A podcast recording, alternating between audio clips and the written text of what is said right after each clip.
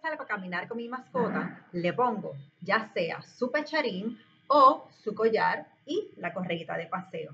¿Por qué? Pues porque la quiero cuidar, la quiero proteger, no quiero que ningún otro animal o un carro le dé un golpe o que le provoque algún daño.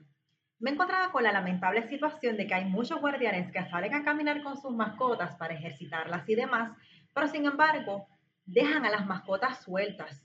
¿Y sabes qué?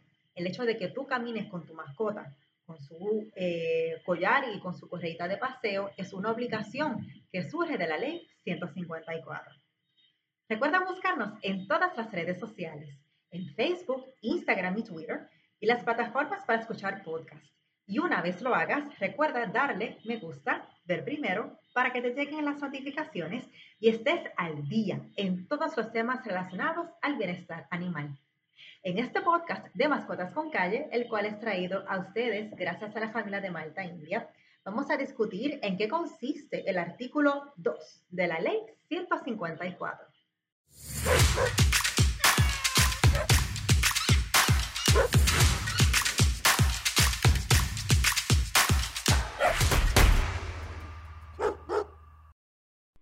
El artículo 2 de la ley 154 dispone lo que es el confinamiento de los animales. Vamos allá. Cualquier persona en control de un animal debe proveerle un espacio adecuado que le permita libertad de movimiento dentro de la propiedad del guardián. Cualquier persona que encierre, amarre o de otro modo limite el movimiento de un animal causándole sufrimiento innecesario cometerá un delito menos grave. Se dispone además que para pasearlo se está obligado a llevarlo con un collar y correa de paseo, con control del animal. Bueno, vamos por partes. En primer lugar, el artículo 2 lo que dispone es que todo guardián de mascota debe de proveerle un espacio adecuado para su mascota sin eh, limitarle el movimiento a esta. ¿Para qué? Bueno, pues para que se pueda ejercitar, para que se pueda estirar, para que pueda realizar todos los movimientos que son naturales del animal. Y recuerden que la ley 154 protege a todos los animales. O sea que cuando estamos hablando de lo que es la libertad de movimiento y el no mantener en confinamiento a un animal, no nos podemos limitar a los perros, a los gatos, a los pájaros o a los animales que comúnmente conocemos como animales domésticos. Pensemos también, por ejemplo, en los animales que ahora mismo están en el zoológico de Mayagüez, que precisamente sufren lo que es el confinamiento. Por otro lado, también el artículo 2 lo que dispone también es que Cualquier persona que de alguna manera encierre, amarre o le limite el movimiento al animal y que como consecuencia se le provoque un sufrimiento innecesario a la mascota estará cometiendo un delito menos grave. En ocasiones cuando se mantiene en un confinamiento excesivo a una mascota, uno puede eh, observar rápidamente que esa mascota ha, padecido por mucho tiempo de confinamiento, precisamente pues porque, bueno, tiene algún tipo de distrofia muscular, puede que tenga la espalda encorvada, eh, puede que se haya acostumbrado a solamente elevar su cabeza o su cuerpo a un cierto nivel y no, y no se atreva a subirla más, pues porque la jaula en donde se encontraba era demasiado pequeña.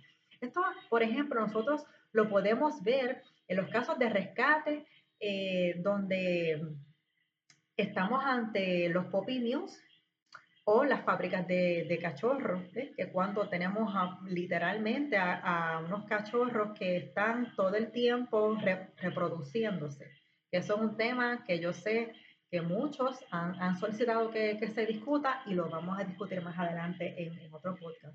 Pues, ¿qué sucede? Que en la inmensa mayoría de los casos, los animales que están allí siendo utilizados como si fuesen máquinas de reproducción, además de que sufren de múltiples condiciones y que necesitan atención médico-veterinaria inmediata, son animales que han eh, pasado la mayor parte de su vida en una jaula y cuando son rescatados uno visiblemente pues puede observar que estos eh, animales padecen en muchas ocasiones de distrofia muscular.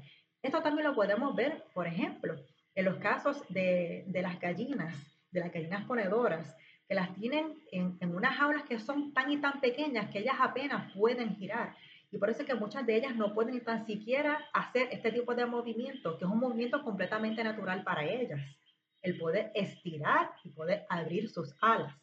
Igualmente, esto también es otro, eh, otro caso u otro ejemplo en el cual podemos ver cómo el confinamiento excesivo eh, no solamente mancilla, ¿verdad? Y daña el, el espíritu y el ser del, del, animal, sino que físicamente, ¿verdad? Pues también podemos observar las consecuencias del confinamiento.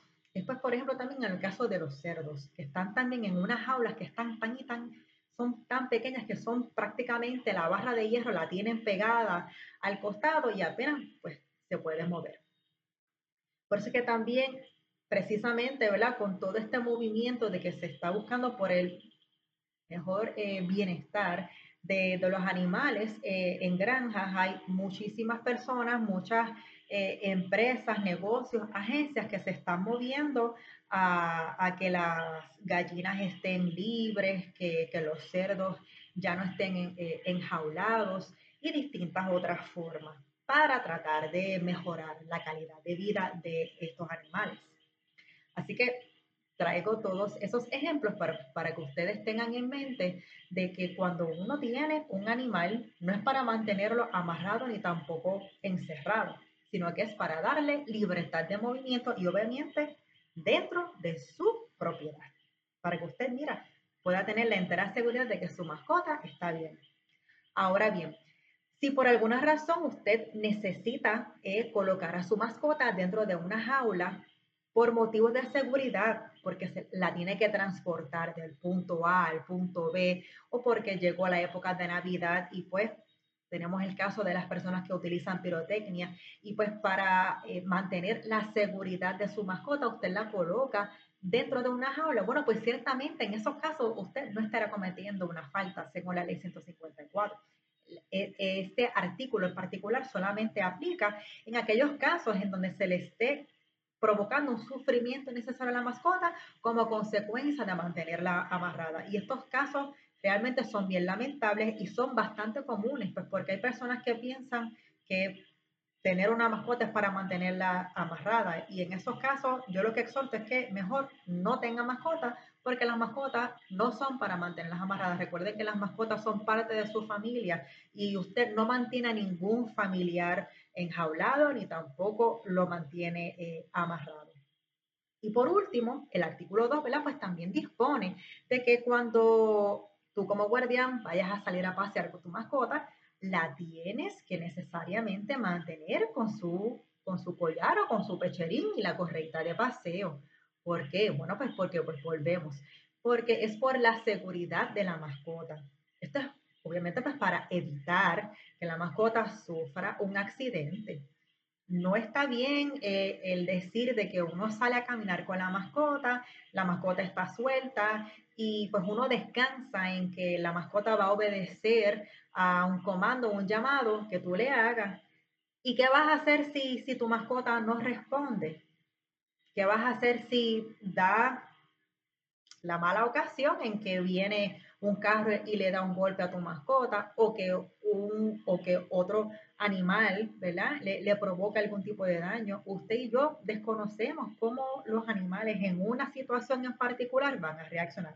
Por eso es que es bien, bien importante que cuando salgas a pasear con tu mascota, siempre, siempre lo hagas debidamente protegida con su pecharín o con su collar y con su correita de paseo. Recuerda que si tienes alguna pregunta en relación al tema que hemos discutido, me puedes escribir, me puedes dejar un comentario y yo con mucho gusto atiendo tu pregunta. Muchísimas gracias por tu sintonía y quédate pendiente para otro podcast de Mascotas con Calle.